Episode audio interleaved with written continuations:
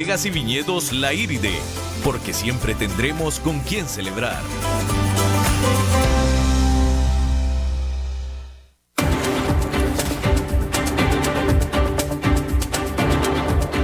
Inicia a las 5 con Alberto Padilla un programa diseñado con el objetivo de llevarte diariamente un tema de actualidad, acompañado siempre de reconocidos editorialistas, de lunes a viernes a las 5 de la tarde por CRC 89.1 Radio, a las 5 con Alberto Padilla.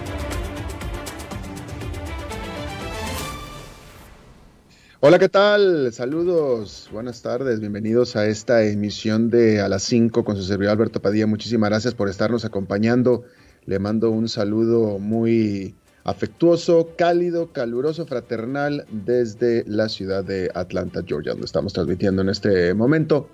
Le recuerdo que las redes sociales del programa a las 5 con Alberto Padilla, tanto en Facebook como en Instagram. En Facebook estamos transmitiendo a, a, través de Facebook Live, ahí se queda guardada la emisión para que nos recomiende para aquellos que no puedan escuchar el programa en la radio, bueno, pues lo puedan, ahí tiene una buena opción en Facebook, ahí se queda guardado el programa en la página de este programa, así como en la página de esta estación, CRC89.1. Y también estamos en el formato de podcast. Por cierto que déjeme, le digo, porque me pasaron el dato. Estamos en podcast, bueno, primero que nada estamos en podcast en eh, Spotify y en Apple, pero hoy me acaban de dar la noticia que estamos también, le voy a decir en dónde más. Mire, le estamos también, aparte de Apple y de Spotify, ya estamos también en, List, Anchor y en Overcast, así como también en Google Podcasts. Ya estamos disponibles. Ah, y también en Breaker. Entonces, Breaker, Overcast, Anchor, Google Podcasts, estamos en Apple y estamos en Spotify. Le tengo que confesar que pues Breaker, Overcast, Anchor y bueno, pues tampoco Google, Podcast los conocía, pero la cosa es que ahí estamos. Y ahora sí, que el que no nos quiere escuchar es porque no quiso, ¿eh? Porque disponibles definitivamente estamos. No, que es que el programa que nada más se transmite en Costa Rica. Ah, ah, no. No, no, no. Virtualmente ya estamos en cualquier parte del mundo a cualquier hora y a través de cualquier aparato móvil. Así, definitivamente. Y al que no nos quiere escuchar es porque nomás no quiso y está en todo su derecho de no hacerlo, definitivamente. Eh, le recuerdo también que además, al que le gusta escucharnos en la radio porque encuentra que es más divertido pasar ese rato en el tráfico escuchándonos, también nos repetimos o sale repetida esta emisión a las 10 de la noche. Salimos en vivo en este momento a las 5 de la tarde de repetición, misma emisión, 10 de la noche. Bueno, pues ahora pasó en Bolivia.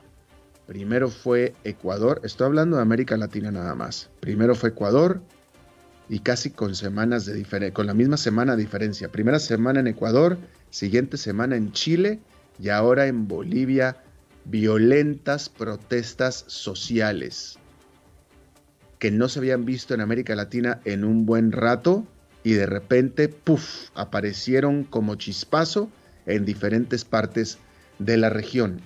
En el caso de Bolivia, las más recientes, en Chile todavía no pasan, pero las últimas que son en Bolivia fueron por las sospechas, que yo debería decir ya casi anticipadas, pero sospechas de fraude electoral que estarían llevando al triunfo para su reelección, la cuarta, del presidente Evo Morales. En un rato más hablaremos de las protestas. Por lo pronto, déjeme informarle que eh, las elecciones fueron el domingo y en medio de las denuncias de fraude, el vicepresidente del Tribunal Supremo Electoral de Bolivia, Antonio José Iván Costa Citic, presentó su renuncia ante el Ejecutivo. Lo hizo mediante una carta enviada al vicepresidente Álvaro García Linera. Dijo en la carta, por medio de la presente hago conocer mi renuncia irrevocable al cargo de vocal del Tribunal Supremo Electoral, cargo al que accedí mediante una convocatoria pública el 10 de julio del 2015. La decisión de renunciar al cargo se debe al siguiente motivo. Dos puntos.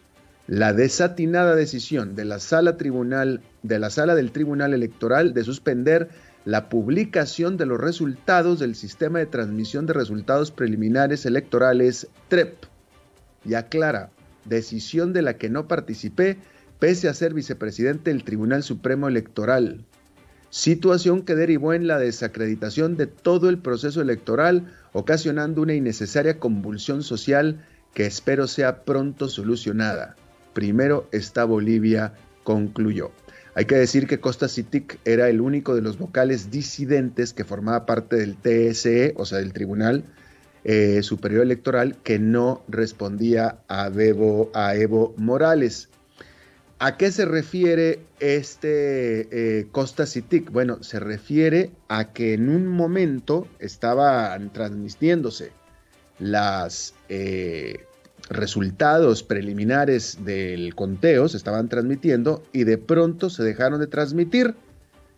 Y la información que tenemos es que después de que se dejaron de transmitir, se retransmitieron otra vez y la diferencia que había en votos entre Evo Morales y su contrincante Carlos Mesa había sido eh, fuertemente diferente. Concretamente, por supuesto que había subido de manera eh, desproporcionada la de Evo Morales. Y de ahí vienen las acusaciones de fraude y ahí se levantó el pueblo boliviano a las calles. Ahora, ¿qué es lo que sucede? Eh, para evitar la segunda vuelta, uno de los candidatos, en este caso Evo Morales, para evitar la segunda vuelta, tiene que estar ganando con 10 puntos de diferencia. ¿Sí? tiene que estar ganando con 10 puntos de diferencia. Según la acusación, cuando se dejó, cuando se desapareció este conteo, la diferencia por supuesto era de 10 puntos. Cuando regresó el conteo, sorpresivamente regresó con una diferencia de más de 10 puntos a favor de Evo Morales, con lo cual se evita la segunda vuelta.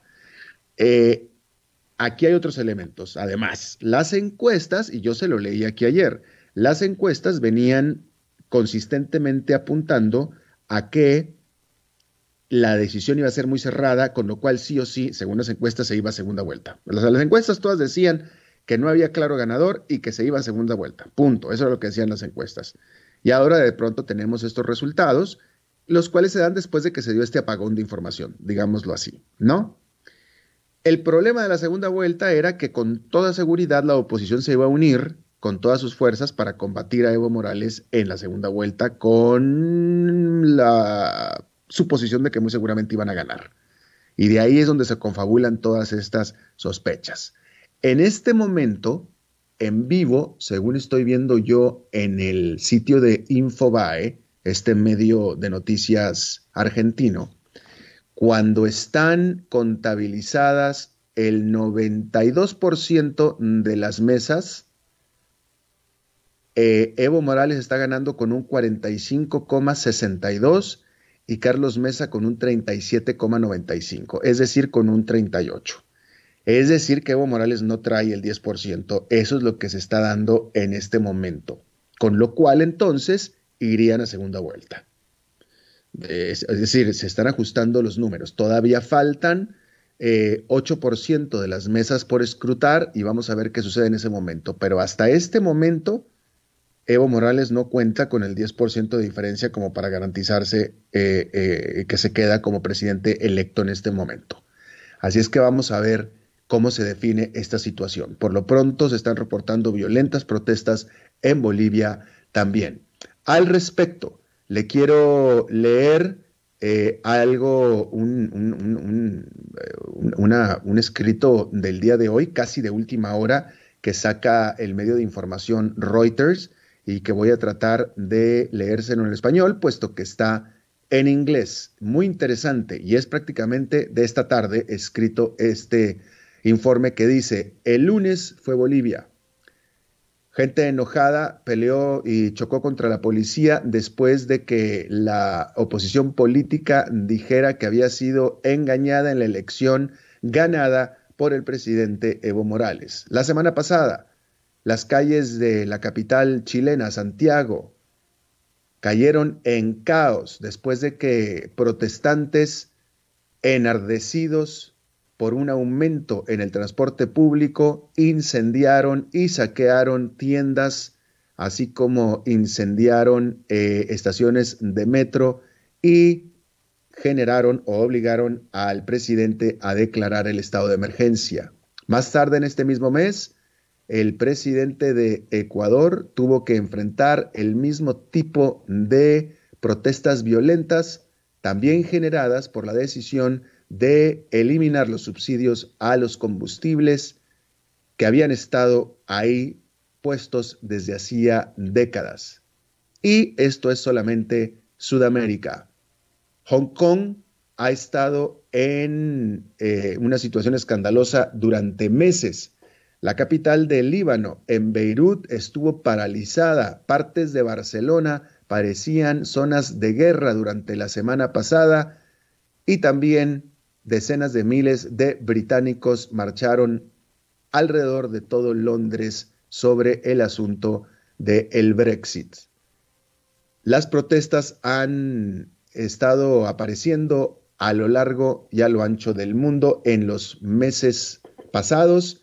Cada una ha tenido su propio detonante, pero muchas de las tácticas y de la frustración que las genera son similares. Y los gobernantes, los economistas y la gente ordinaria están tomando nota. Al respecto de la economía, dice este informe que en al menos cuatro países azotados por estas recientes violentas protestas, la principal razón de las de estas han sido económicas. Los gobiernos de Chile y de Ecuador han hecho que su gente se desate en violencia después de que trataron de aumentar tarifas o precios de combustibles. Al tiempo que o mientras que los choques se daban en Quito, el presidente ecuatoriano Lenin, Moreno tuvo que eh, charlar, negociar, sentarse con los líderes indígenas que habían movilizado a la gente hacia las calles. En cuestión de minutos, eh, el jefe de las protestas y organizador, Jaime Vargas, rechazó estas charlas con Lenin Moreno. Él dijo que estamos defendiendo a la gente, dijo Vargas, y lo dijo en Facebook Live desde una marcha en Quito. Su respuesta, dice este informe de Reuters, su respuesta, que fue visible para millones de personas, subrayan y aumentan el reto a las autoridades que tienen estas al tratar de calmar a la disidencia. Las, los, medios sociales han hecho la comunicación entre los que protestan mucho más fácil y cercana que nunca. Decenas de miles de personas han inundado las principales avenidas de Beirut para mostrar su descontento en contra del establecimiento, es decir, del régimen que ha estado ahí durante décadas. Gentes de todas las edades y religiones se unieron a estas protestas por el empeoramiento de las condiciones económicas y la percepción de que aquellos que están en el poder son corruptos.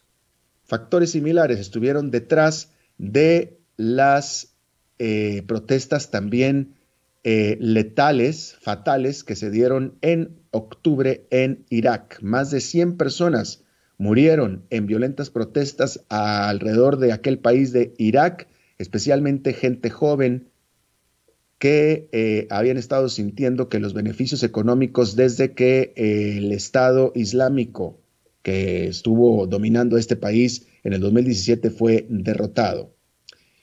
Y bueno, ahí tiene usted razones económicas y me pareció muy, muy interesante y fue justamente la charla que estaba teniendo yo en el almuerzo con, eh, bueno, pues con gente que tiene algo que decir al respecto. Eh, y como decía esta nota de Reuters, ya los economistas y la gente y los analistas se están empezando a dar y a, notar este, esta situación que tiene muchos aspectos similares y definitivamente consecuencias bueno, vaya, resultados, resultados terribles. Las consecuencias apenas las vamos a ver, pero sí los resultados, la destrucción, eh, eh, la violencia con la cual se, han estado dando estas aquí en Latinoamérica, la violencia de las protestas en Ecuador, la violencia de las protestas en Chile y ahora la violencia que se está reportando desde eh, Bolivia son pasmosas, definitivamente, pasmantes, son totalmente impresionantes.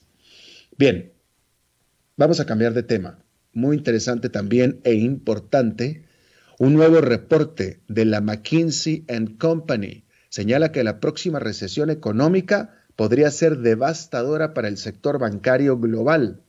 El reporte apunta a que más de la mitad de los bancos del mundo podrían entrar en problemas, afirmando que el 20% de los bancos no tiene el tamaño suficiente y son más débiles que la competencia, por lo que tendrían que actuar ya para agrandar su escala en sus respectivos nichos, cambiar sus modelos de negocio para diferenciarse y reducir sus costos de manera radical.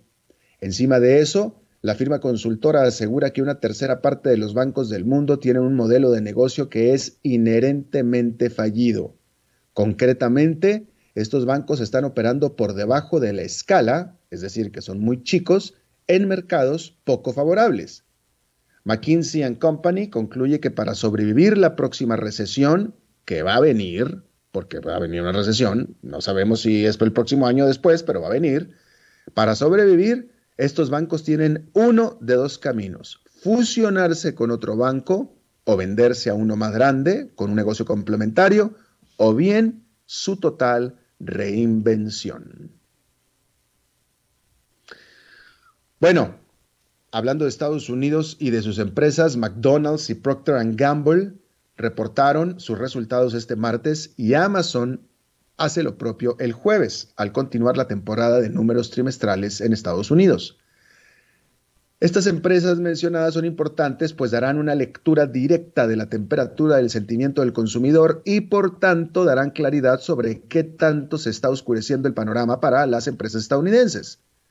Estados Unidos está actualmente en su más largo periodo de expansión económica de la historia y las empresas han gozado de una excelente corrida de rentabilidad.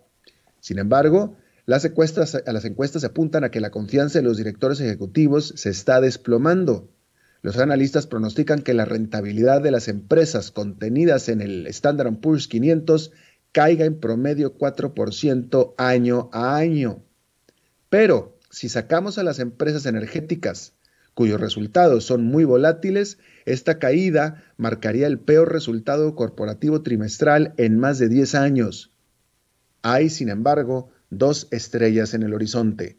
La primera es que Goldman Sachs predice que las empresas medianas aún gozarán de crecientes utilidades a pesar de los malos pronósticos, puesto que estos serán dominados por un pequeño número de gigantes, como por ejemplo Apple, que pasarán, o mejor dicho, pesarán desmesuradamente en el promedio.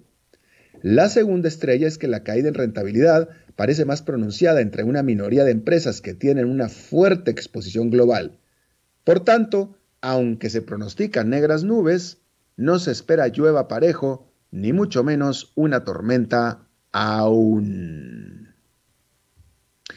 El presidente de Turquía, Recep Tayyip Erdogan, visitó este martes en Sochi a su homólogo ruso Vladimir Putin, para hablar de la ofensiva militar turca en contra de las fuerzas kurdas en el noreste de Siria. La semana pasada, en un acuerdo con Estados Unidos, eh, Erdogan acordó suspender operaciones por 120 horas para permitirle a los kurdos que habían venido siendo apoyados por los estadounidenses que se retiraran a 32 kilómetros de la frontera. En papel, esta tregua, le permite a Erdogan el establecer una zona segura en el noreste de Siria. Pero en la práctica su ofensiva depende de Rusia, aunque los kurdos ya han ido, ya se han ido, ya han salido de algunas de las zonas fronterizas con Turquía, en otras han recurrido por protección al propio Putin y también al dictador sirio Bashar al-Assad. Las fuerzas de Assad, en algunas ocasiones acompañadas por fuerzas rusas, ya han entrado a algunos pueblos kurdos. ¿Cuándo y dónde la ofensiva turca reinicie podría depender de esta reunión con Putin? Y no tomará mucho tiempo enterarnos de lo acordado. El alto al fuego turco expira a las 10 de la noche local. Lo que se supo de esta reunión es que, entre otras cosas, acordaron Putin y Erdogan que las fuerzas turcas de la mano de las fuerzas rusas patrullarán esa zona. Eso es lo que se dijo. Pero por Rusia está con todos los lados, porque Rusia también está, como estábamos viendo, acompañando a algunas fuerzas sirias. Pero bueno, eso es lo que se sacó hasta ahora de esta reunión en Sochi. Por cierto, que el presidente Donald Trump dijo que después de todo, un pequeño número de tropas estadounidenses permanecerán de hecho en Siria, pero solo para proteger los campos petroleros. Y es que el petróleo ha sido una importante fuente de financiamiento para, la, para el ahora derrotado califato del Estado Islámico en esa región. Y ahora el resurgimiento de estos yihadistas se ha vuelto pues mucho más probable ante la salida de los soldados estadounidenses. En el caso de la crisis de opioides en Estados Unidos, tres empresas distribuidoras y productoras alcanzaron un arreglo por 260 millones de dólares con dos condados del estado de Ohio por su responsabilidad en la epidemia, culminando así un difícil día en la Corte Federal. Gigantes, incluyendo a Teva y McKesson, acordaron fondear un programa de recuperación por opioides. Por su parte, la gigante cadena de farmacias Walgreens aún no ha logrado alcanzar arreglo siguen pendientes en el sistema judicial aún otras 2.000 acusaciones alrededor de todo Estados Unidos en contra de las empresas farmacéuticas. Fíjese usted esta nota. Esto es, eh, es increíble.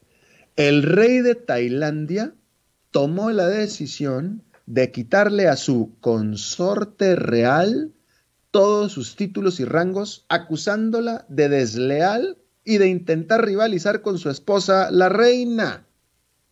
Apenas en julio, no llevaba ni dos meses este romance, apenas en julio, esta muchacha consorte, amante oficial del rey de Tailandia, de nombre, voy a intentarlo, ¿eh? Deme, chance, voy a intentarlo. Julie Sinean, no, a ver, Julie Sinen Voy a intentarlo tercera vez. Yuli Sinenat Wongachirapakdi. Bueno, pues ella se convirtió en la primera consorte noble real de Tailandia en casi un siglo. Es un título formal. Se trata de una mujer con títulos de enfermería y aviación y que fue guardaespaldas reales antes de convertirse en la compañera oficial del rey Vajiralongkorn de Tailandia y era la consorte real, era un, título oficial. La esposa es la esposa, pero esta era la amante. Y bueno, pues ya dice que era pilota y que era piloto y que era enfermera. Bueno, pues ya no es ni piloto ni enfermera ni tampoco guardaespaldas real, todo porque es una desleal de intentar rivalizar con su esposa, la reina. Supongo que el rey de Tailandia se está dando cuenta de los problemas, la problemática de tener esposa y amante. Bien, Vamos a hacer una pausa y regresamos con nuestra primera entrevista.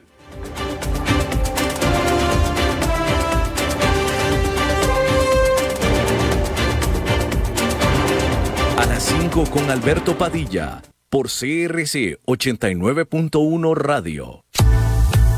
Desde Maipú, Mendoza, la tierra del olivo nos llega aceite de oliva Laur. Su delicada y elegante textura, así como su afrutado aroma vegetal, lo convierten en un aceite especial para paladares exigentes. Disponible en tres variedades: Laur Cruz de Piedra, Laur Aceite de Oliva Extra Virgen y Laur Gran Mendoza Aceite de Oliva Extra Virgen. Lo mejor de tres zonas en una sola botella. Galardonado con el Gran Prestige Gold en el Terra Olivo 2018. Aceites de oliva Laur no pueden faltar en tu mesa. De venta en todas las tiendas, don Fernando. CRC 89.1 Oyentes informados. Tinto, blanco, rosado, espumante, seco dulce. El vino es como los amigos, proviene de diferentes cepas y familias convertidas en bodegas de tradición. La Iride, una bodega personal establecida en Mendoza, Argentina, produce vino de exportación con la calidad de Mendoza, expresada en taninos frescos, frutales, remembranzas de tabaco y chocolate. Una fiesta al paladar. La Iride, vinos argentinos de tradición.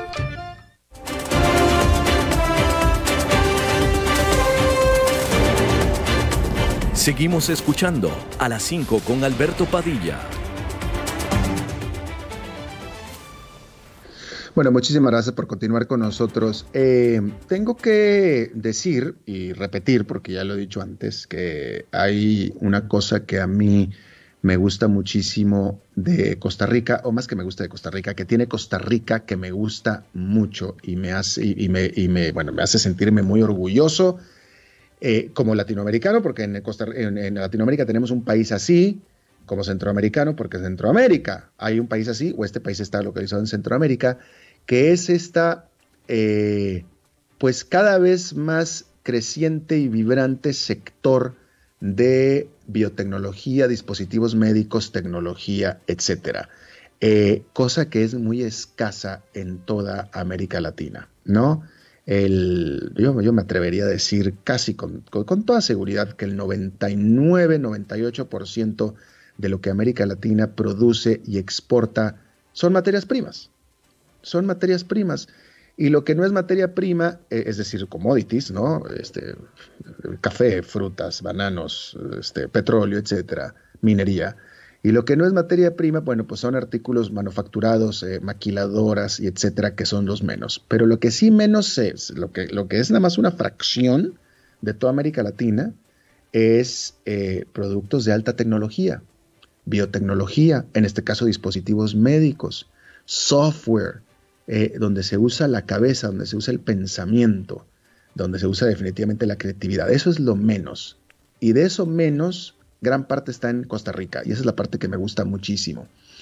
Bien, eh, y de hecho está creciendo tanto que este sector, específicamente el de biotecnología y dispositivos médicos en el país, pues formaron un clúster en el que se han interrelacionado y ahora son interdependientes.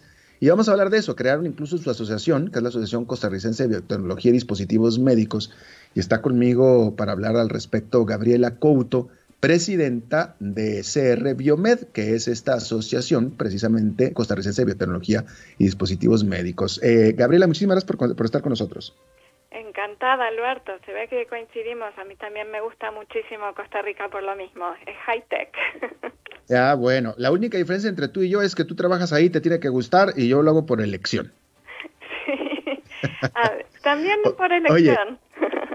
Sí, Gabriela, dinos, ponnos un poquito más de contexto. ¿Qué tan grande, eh, cuántas empresas, primero que nada, eh, comprende o alberga CR Biomed?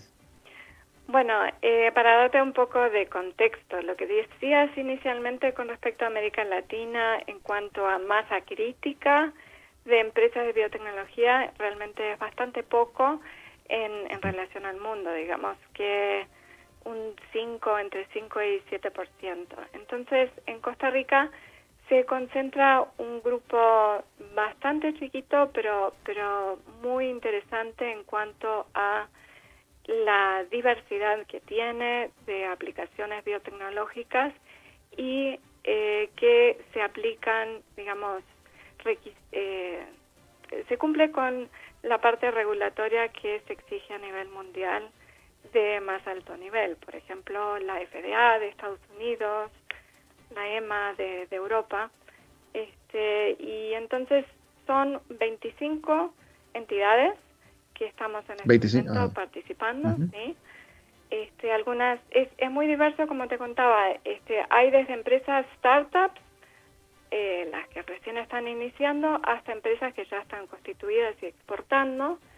Este, hay empresas que son eh, principalmente aplicaciones biotecnológicas en, el, en, agro, pero también en medicina, eh, salud humana, salud animal, eh, la parte ambiental, es muy diverso. Esa es la particularidad que tiene el clúster de Costa Rica, eh, que digamos al, al ser una masa crítica chica, le toca ser diversa, pero con el común denominador de tratar de desarrollar el ámbito de, de biotecnología, de investigación y desarrollo en Costa Rica y posicionar a Costa Rica a nivel internacional para eh, la participación de estas empresas en las cadenas globales. Ahora, eh, eh, una pregunta. CR Biomed comprende a empresas de biotecnología y dispositivos médicos, es decir, empresas, otro tipo de empresas tecnológicas como de software y de otro tipo de tecnologías no están incluidas aquí en esta asociación. Si tiene aplicación bio y hace investigación y desarrollo, Probablemente sí. Entonces, por ejemplo, tenemos empresas de bioinformática. Entonces, sí mm. es la aplicación de, software o sistemas de, tecnología de la información que se usa a nivel de tecnología médica o a nivel este, de, de inclusive en la, parte de, de ensayos médicos, etcétera. ¿Cómo, cuéntame cómo funciona el clúster, cómo se interconectan, cómo se interalimentan eh, las empresas dentro del clúster o de la asociación que es CR Biomed. Bueno, ese es un punto interesante porque lo que ocurrió es que al principio, hace como seis años, tenemos este grupo que está formado y sigue creciendo. Entonces, al principio nos enfocamos mucho en posicionar a Costa Rica en el exterior, porque nos pasaba mucho de que íbamos a las ferias internacionales de biotecnología con apoyo de Procomer, un stand Costa Rica, y la gente se acercaba para preguntar del turismo. Entonces, eh, teníamos que trabajar fuertemente en, en generar esta credibilidad de que en Costa Rica somos desarrolladores de tecnología además. Y bueno, esto es un trabajo largo que venimos haciendo hace mucho tiempo y realmente ahora eh, uno va a la Feria Mundial de Biotecnología y a nadie le extraña que esté Costa Rica entre 70 países más todos los estados este, norteamericanos, todos compitiendo por lo mismo, por atracción de inversión, por colaboraciones, etcétera. Entonces, al principio nos apuntamos muy en posicionamiento internacional. Y con el tiempo nos dimos cuenta que a medida que nos íbamos consolidando, estamos generando encadenamientos entre las mismas empresas que son socias. Entonces, una empresa startup que, tenía una tecnología le interesaba una empresa que ya estaba consolidada y, y de esa manera creaban juntos un proyecto, aplicaban juntos a fondos no reembolsables y bueno, de esa manera se fueron conjugando distintos pares dentro del clúster. Y eso es lo que típicamente se llama encadenamiento. Ahora, eh, quiero pensar que la vocación de todas estas empresas, si no es que lo hacen ya, pero el destino, la vocación es la de exportar. Para eso esa es la razón de ser. Definitivamente la internacionalización es la mira y la salida que pueden tener estas empresas. Ahora, para hacer eso, tienen que estar en el, en el cumplimiento regulatorio, porque ninguna de estas empresas puede salir al mercado sin estar eh, cumpliendo con lo que se exige a nivel este, en, en distintos países. En Costa Rica la agencia regulatoria es el Ministerio de Salud, entonces una vez que se, se desarrolla un producto nuevo se registra localmente y se registra en otros países para, para poder este, tener salida internacional. Pero también quiero remarcar una cosa, que esto nos ha llevado mucho tiempo de, de inducción cuando trabajamos con distintas entidades del gobierno. La internacionalización de la biotecnología no es solo vamos a exportar producto, sino que eh, generar proyectos de colaboración conjunta porque suele darse que la biotecnología se hace por segmentos en distintas partes del mundo, al igual que el software. Mientras unos trabajan de día, otros trabajan de noche y en distintas partes del mundo, bueno, y esto es un poco similar, pero con la diferencia que se van aumentando de, agregando de valor en el conocimiento que se le va dando para que pueda llegar a ver un producto al final. Te doy un ejemplo. Eh, una empresa que en Costa Rica puede crear eh, un, un producto, una enzima, a partir de desechos de las hojas de la piña, esa enzima la aplica en un proceso industrial. Entonces, para poder investigar ese proceso industrial y decir esto funciona y con esta receta y tiene mejores resultados usando esa enzima que otras, que no son biotecnológicas, entonces para eso se hace un, estudio específico en un centro de investigación en X parte del mundo que tenga ese esa particularidad. Entonces se exporta, digamos, la, la colaboración o la investigación para que se puedan ir desarrollando distintos capeos del producto inicial de esa enzima para que llegue finalmente un día a, ser utilizada por la industria. Eh, eh, eh, es decir que en estos casos, en este caso que acabas de decir, Costa Rica es parte, o sea, la, parte tica es tan solo una parte de un esfuerzo internacional o global. Esta sí, es una cadena de valor global, la biotecnología, para que realmente tenga un altísimo valor y, captación a nivel internacional. Siempre hay cadenas de valor nacionales que, evidentemente son sumamente importantes, pero cuando uno quiere sacarle el máximo provecho a su investigación, entonces la mejor manera es aplicarla en colaboraciones internacionales. Claro, por supuesto. Eh, fíjate que eh, eh, ya hemos entrevistado a varios pequeños y medianos jefes de empresas tecnológicas en Costa Rica y ellos hablaban, un común denominador en ellos era que en Costa Rica encontraban muy buen talento, pero escaso y que había, pues que había escasez de talento, sobre todo había mucha competencia con los grandes jugadores tecnológicos. Eh, quiero pensar que ustedes deben tener, uno, el mismo problema y dos, cómo evitan o promueven el canibalismo. Bueno, ese, ese seguramente es, es cierto para todos. Es una población de, de 4 millones y medio. Eh, es cierto que la cantidad de personas que están eh, a nivel de doctorado como científicos eh, son escasos. Pero seguramente los que plantean eso son manufactureros, entonces necesitan especialistas y se canibalizan, se, se roban unos los empleados a los otros.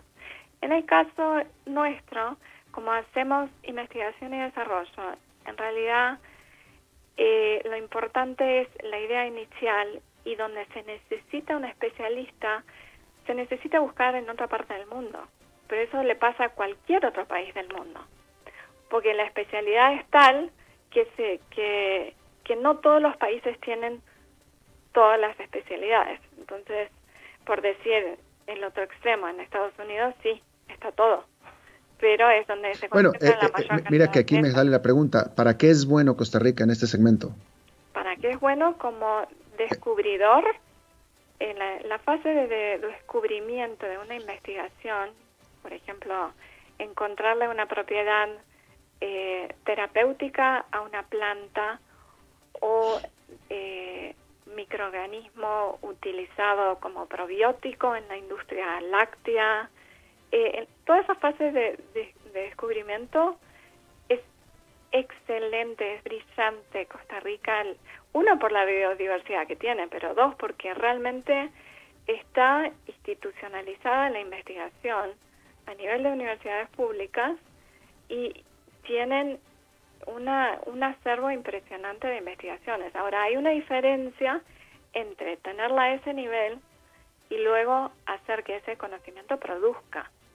Y de ahí es en lo que nos enfocamos como clúster en generar las capacidades en el país para que se, se piense en la ciencia como un negocio.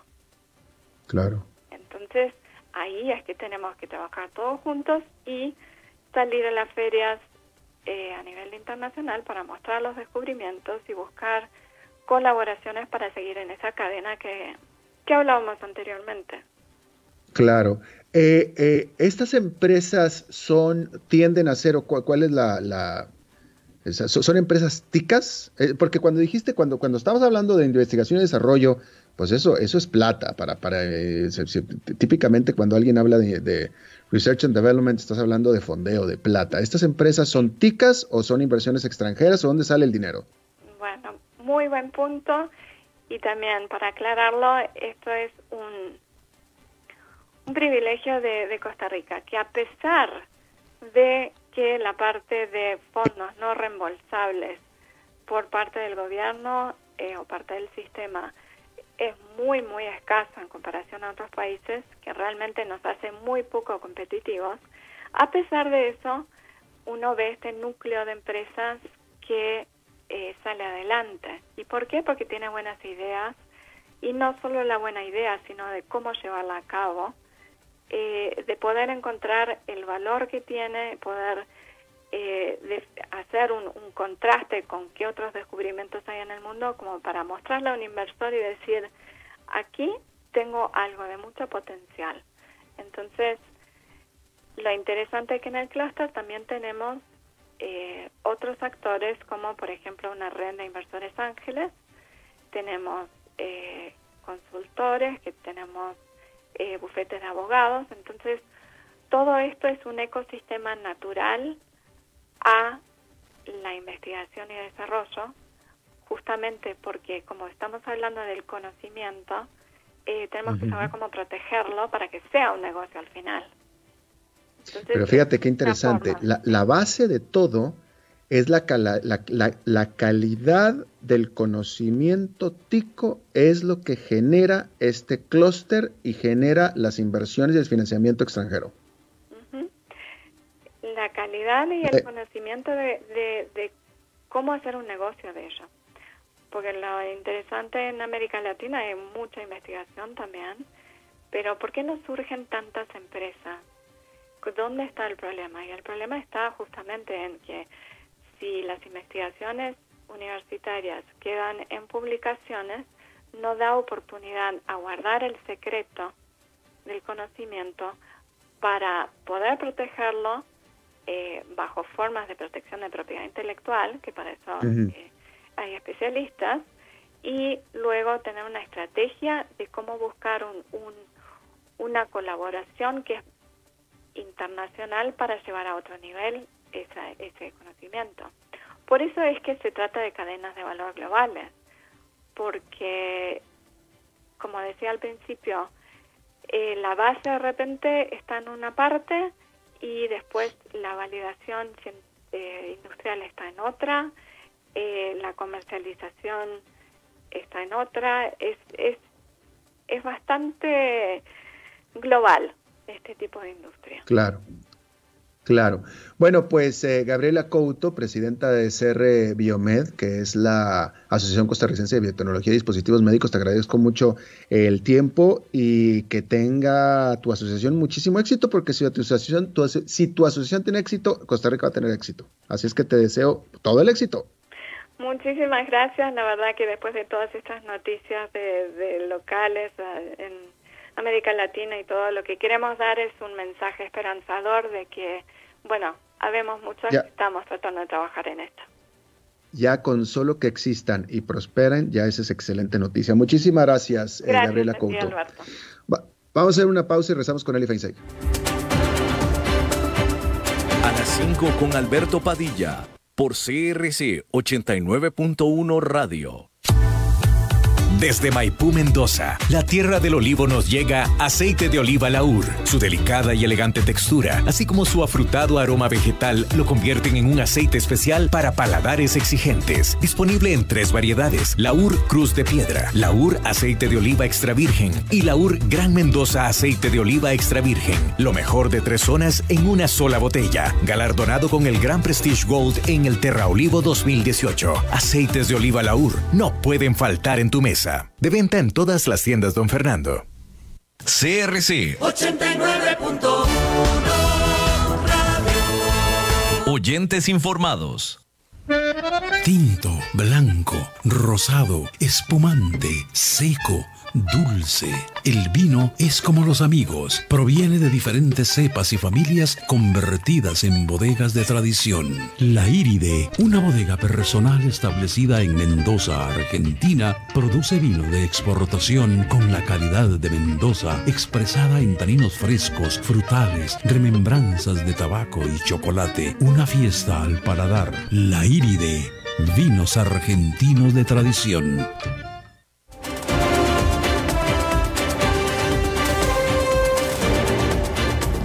Seguimos escuchando a las 5 con Alberto Padilla. Bueno, es martes y los martes son definitivamente Eli Feinse. Gailey, ¿cómo estás? Muy bien, Alberto. ¿Qué tal allá por Atlanta? Acá estamos aquí muy bien, aquí saludando a los viejos amigos y a los muchachos también, a los, a los carajillos. A los carajillos, muy bien, muy bien. ¿Te, fuiste a celebrar el cumpleaños o por qué estás tan filosófico?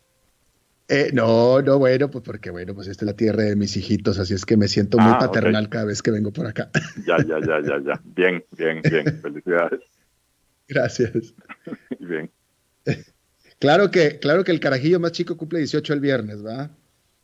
Te hace sentir viejo. Y sí, bueno, el espejo me hace sentir más viejo que mi carajillo chiquito. mi, mi hija cumple 19, la menor, 19 el viernes también. Pues sí, ves. te digo, pero bueno, este, ¿qué hay, mi querido Eli? Pues Alberto, aquí yo quería hablar un poco sobre el desastre este que está sucediendo con las universidades públicas aquí en Costa Rica, las manifestaciones, las tomas de edificios, etcétera, ¿verdad? Y eh, tratar de explicar un poco a dónde se origina esta situación, ¿verdad?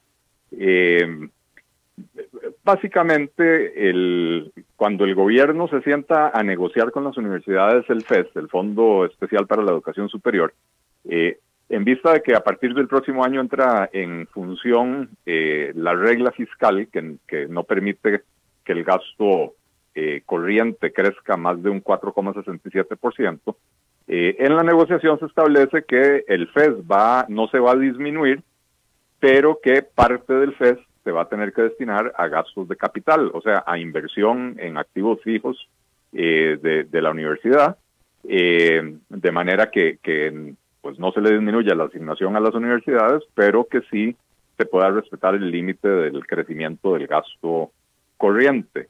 Eh, firmaron el acuerdo las universidades con el Ministerio de Hacienda, pasan las semanas y luego el rector de la Universidad de Costa Rica decide que él no se acuerda de haber eh, firmado ese acuerdo o, por lo menos de haber acordado ese aspecto específicamente, ¿verdad? Eh, lo reniega, invita a los jóvenes a manifestarse, ¿verdad? Eh, y los jóvenes raudos y veloces, los estudiantes salen a, manifestarse, terminan tomando edificios en la Universidad de Costa Rica, en la Universidad Nacional, eh, lo que ya conocemos, han rayado, han pintado los edificios, han dañado las infraestructuras.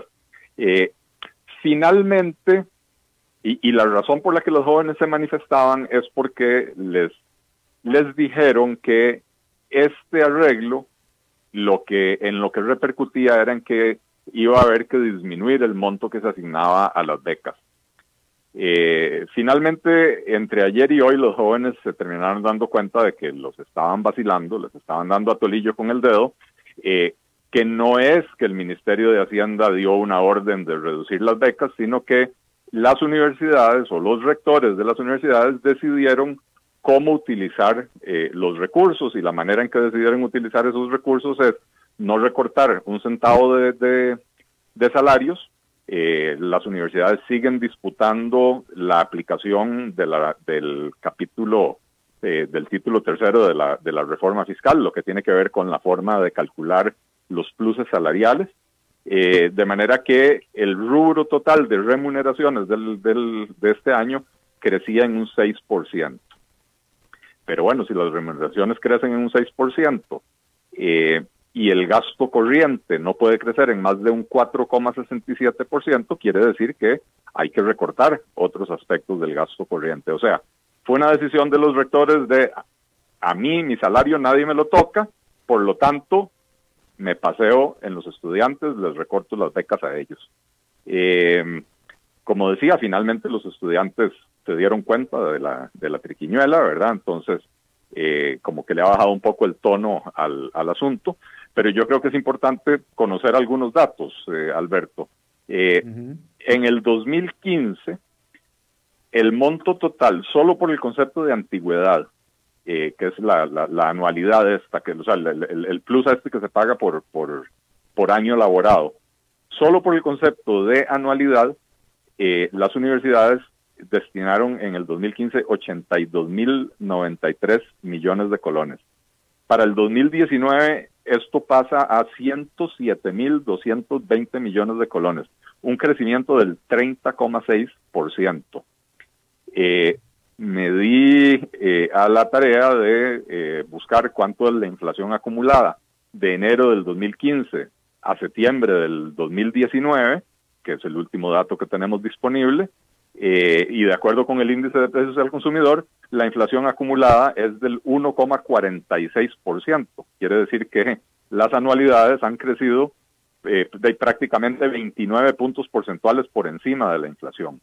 Eh, no en vano, ayer o antier, el rector de la Universidad Técnica Nacional, don Marcelo Prieto,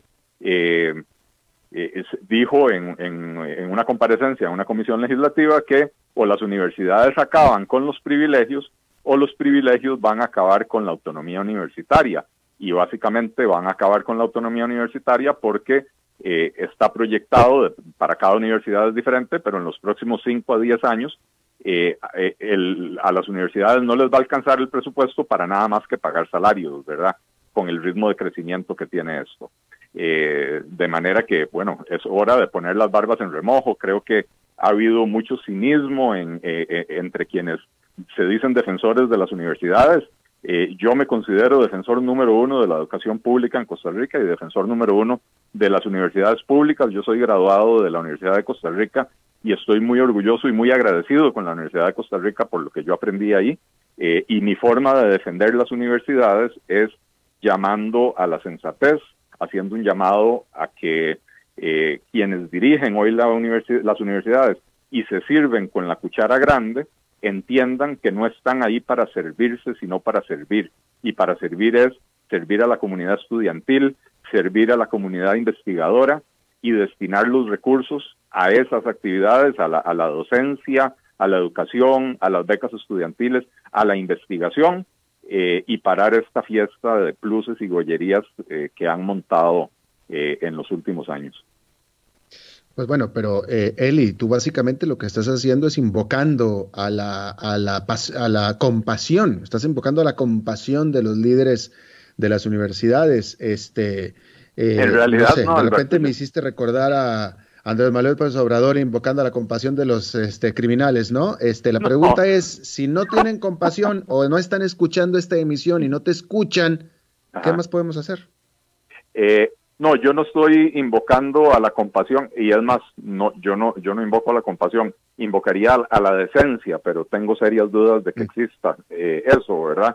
Eh, no, la invocación es más bien a los estudiantes para que se terminen de dar cuenta de que los han utilizado vulgarmente como fichas en una negociación de la cual los únicos beneficiarios terminan siendo eh, pues, los rectores y, quienes están montados en, en, en la argolla dicen que lo único feo de las argollas es estar afuera de ellas, pero bueno, las universidades tienen unas argollas montadas donde eh, el 20%, eh, en el caso de la Universidad de Costa Rica, el 20% de los empleados de la Universidad de Costa Rica se llevan el 50% del total de la planilla.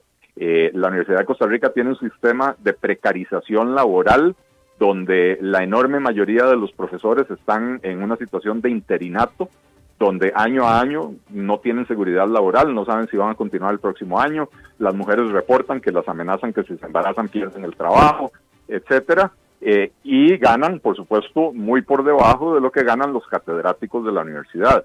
Entonces, que los estudiantes y que los empleados de la universidad, los que no reciben de la cuchara grande, los empleados de la universidad, los profesores interinos, se den cuenta de esta situación y empiecen a exigir desde adentro de las universidades los cambios que se necesitan para, uno, hacer de las universidades eh, un, un, esfuerzo sostenible y dos, para que las universidades empiecen a mejorar en su calidad, eh, eh, en, en, la calidad de sus programas, en la pertinencia de lo que enseñan, que empiecen a, a, enfocarse en aquellas áreas donde el mercado muestra una mayor demanda y no lo que hacen hoy en día, que siguen eh, preparando profesionales en áreas que, pues, que, ya no tienen demanda, ¿verdad? Que el, mismo sistema o, eh, el, sistema de becas, el Fondo Nacional de Becas había tomado la decisión hace unos meses de dejar de financiar algunas de las carreras con menor demanda, eh, pero las universidades siguen produciendo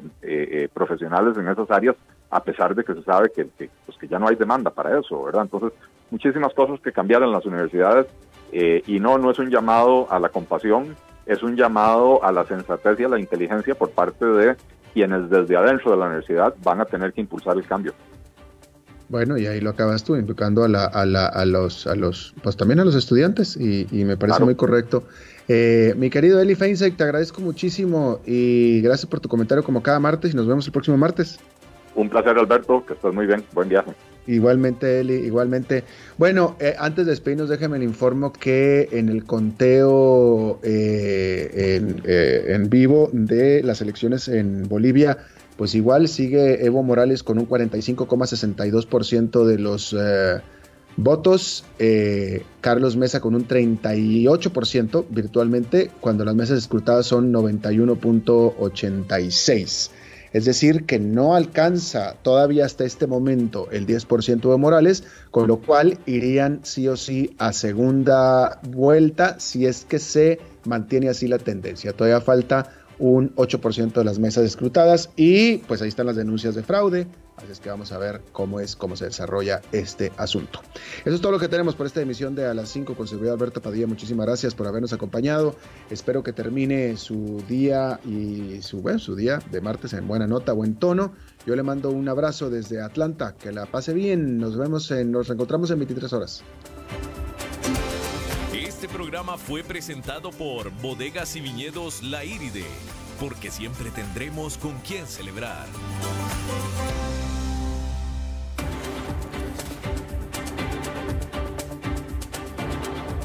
Concluye a las 5 con Alberto Padilla.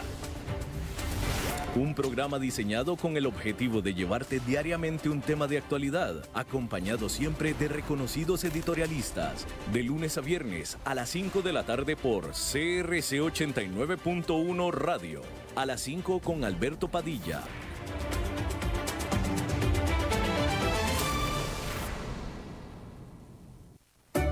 Quizás sabías que en octubre se celebra el Día Internacional de la Pasta, pero lo que no sabías es que Roma lo celebra todo el mes. Por eso hemos creado un empaque familiar de un kilo y te lo ofrecemos por solo mil colones. ¡Qué rico es comer pasta! Promoción válida desde el primero hasta el 31 de octubre. Para Roma, la familia es lo primero. Aplican restricciones. Precio sugerido. Estas elecciones impactan todo lo que usted tiene cerca las aceras del barrio que usted tiene cerca, los encuentros culturales que usted tiene cerca, las comodidades en la feria que usted tiene cerca. Por eso, estas elecciones se viven de cerca. Cerca participando con sus vecinos, cerca conociendo a los candidatos y sus programas, cerca comprometiéndose con su comunidad y sus necesidades, cerca eligiendo a su gobierno local. Mi voto, mi cantón. Elecciones Municipales 2020. Un mensaje del Tribunal Supremo de Elecciones. Decisión Municipal 2020 te invita a decidir cuáles partidos políticos serán parte de nuestro segundo debate por la alcaldía del Cantón Central de Liberia. Vota por tu candidato en nuestra página crc891.com, Facebook o Twitter. Decisión Municipal 2020. Segundo debate, 31 de octubre, 5 de la tarde. Solo aquí, por CRC 89.1 Radio.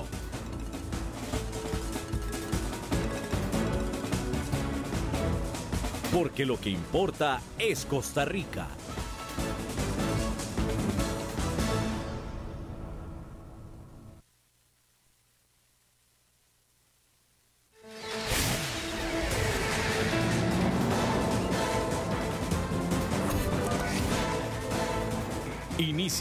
El resumen informativo en noticias CRC 89.1 Radio.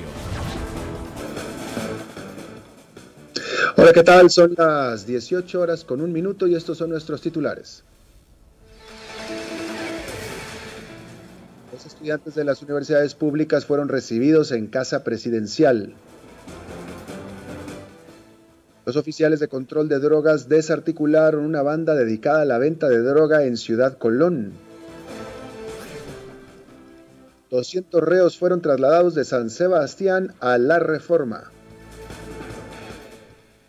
CONAPE denunció que el Banco de Costa Rica retiene dineros para préstamos en educación.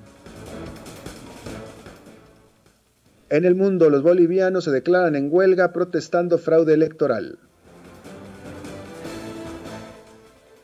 Y en los deportes, Keylor Navas sumó su tercera victoria con el Paris Saint-Germain en la Champions. Educación.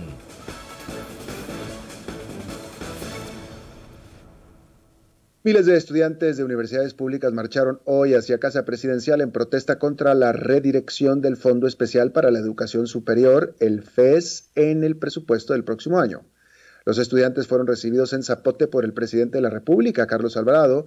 Además, hicieron acompañar de los rectores de las universidades públicas y de las diputadas Paola Valladares y Karim Niño. Actualmente la Asamblea Legislativa tramita el presupuesto nacional con una asignación de 35 mil millones de colones a infraestructura educativa para universidades estatales. Judiciales.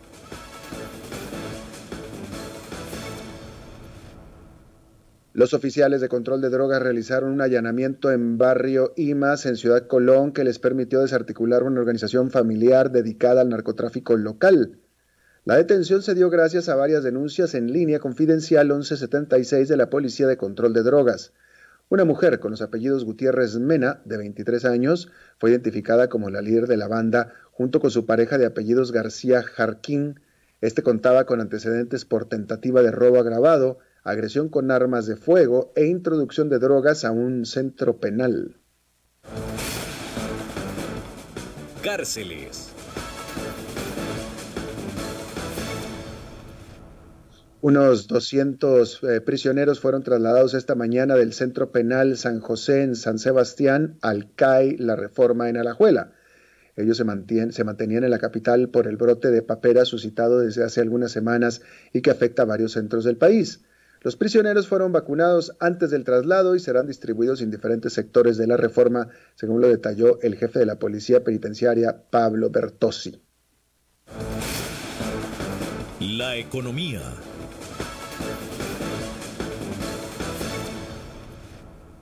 Efraín Miranda, secretario ejecutivo de la Comisión Nacional de Préstamos para Estudios, la CONAPE, afirmó que el Banco de Costa Rica retiene dineros para préstamos en educación. Así lo afirmó Miranda en una audiencia con los diputados de la Comisión de Juventud, Niñez y Adolescencia. El representante de CONAPE manifestó que la entidad bancaria no les entregó 1.100 millones de colones y que está en cobro judicial.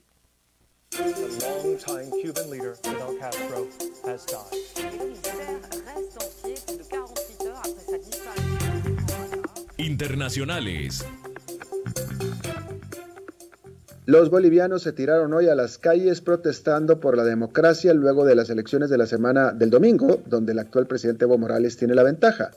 El presidente del Comité Cívico de Santa Cruz de la Sierra, Luis Fernando Camacho, confirmó que la huelga será por tiempo indefinido. A la convocatoria también llegaron representantes cívicos de las regiones de Potosí, La Paz, Tarija, así como los candidatos opositores Oscar Ortiz y Chin Yung Chung.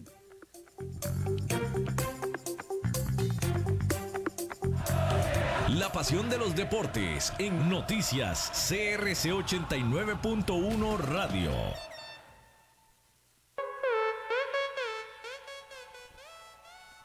El Paris Saint-Germain con Keylor Navas como titular venció 5-0 al Bruges al Brujas de Bélgica y sumó de esta manera su tercera victoria de manera consecutiva en la UEFA Champions League. Navas además es el único portero con marco en cero en esta edición de la Champions, luego de tres fechas disputadas donde su equipo anotó nueve goles sin recibir uno. Mañana continuará la acción de la Champions League, en donde el, compromiso más llamativo será el Inter de Milán ante el Borussia Dortmund a la una de la tarde. Está usted informado a las 18 horas con 6 minutos. Muchas gracias por habernos acompañado. No se vaya porque está empezando el programa de la lupa. Le recuerdo que exactamente en 12 horas las primeras informaciones del nuevo día. Mientras tanto, los saluda Alberto Padilla. Que tenga buenas noches.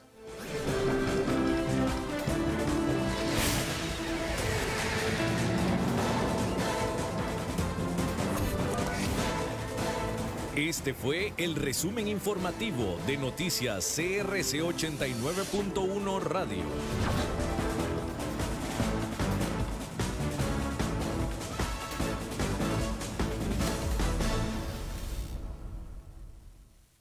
El programa de hoy corresponde a una repetición.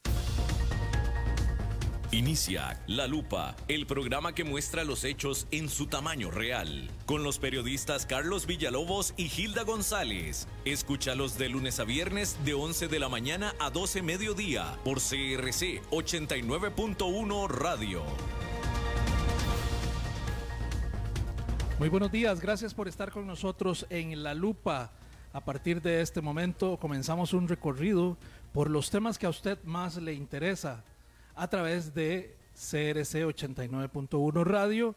Como estamos aquí todos los días de 11 a 12 mediodía, lunes a viernes, y repetición a las 6 de la tarde, también a través del Facebook Live de La Lupa CR y la nueva incorporación. Ya, este, ya tenemos dos semanas de estar al aire a través de televisión, en televisión abierta, canal 49.1. Eh, esa es la frecuencia abierta, pero también estamos en la cablera cabletica en canal 549 y en las otras cableras que es eh, canal 54 en Teleplus y Plus TV. Así que a quienes ya nos sintonizan a través de la televisión, gracias por estar con nosotros, gracias por tomarse el tiempo. Esto es La Lupa y La Lupa fue creada para usted. Hoy precisamente, eh, martes, vamos a abrir la línea telefónica para nuestros oyentes. No sin antes, eh, quiero invitarlos para que el próximo jueves a las 5 de la tarde me acompañen. Vamos a tener el gusto de moderar el primer debate de siete en esta cobertura municipal que hace CRC 89.1 Radio. A través de todas sus plataformas vamos a estar transmitiendo el debate de los candidatos alcalde por el Cantón Central de Limón. Vamos eh, en orden inverso de eh, las provincias. Empezamos con Limón y terminamos con San José, con los cantones centrales de cada una de estas provincias. Así que arrancamos el jueves a las 5 de la tarde. Cinco candidatos que fueron escogidos a través de nuestras redes sociales estarán presentes aquí, por eso me acompaña mi colega eh, Alejandro Meléndez del grupo del equipo periodístico de CRC, quien ha estado encargado de la producción periodística del debate. Alejandro, buenos días. Buenos días, don Carlos, a usted y a los amigos oyentes. Un gusto saludarles. Igualmente, Alejandro, cuéntenos cómo, cómo anda la, el cierre ya de la preparación a un, dos días del, del, debate del próximo jueves. ¿Quiénes van a participar? Bueno, tenemos la eh, confirmación ya de cinco aspirantes al, a la alcaldía, tal y como usted lo indicaba, se seleccionaron en redes sociales. Nos va a estar acompañando la candidata del partido Nueva Generación. Hablamos de Giselle Lucas Bolívar, del partido Nueva Generación. Eh, por el Partido Unidos Podemos se lanza como candidato alcalde Víctor Ching Díaz, Partido Unidos Podemos, partido reciente. Un partido cantonal que es Justicia Social Costarricense, que lleva a la exdiputada Carmen Quesada Santa María como candidata a alcaldesa. También va a estar del Partido Liberación Nacional el candidato alcalde Eduardo Barbosa Orias, va a ser el candidato del Partido Liberación Nacional y cierra eh, esta lista del Partido Alianza Demócrata Cristiana con su candidato alcalde Jorge Soto Morera. Son los cinco aspirantes que van a estar debatiendo este jueves con su moderación, don Carlos, y posteriormente también tendremos un análisis para ver todo lo que acontece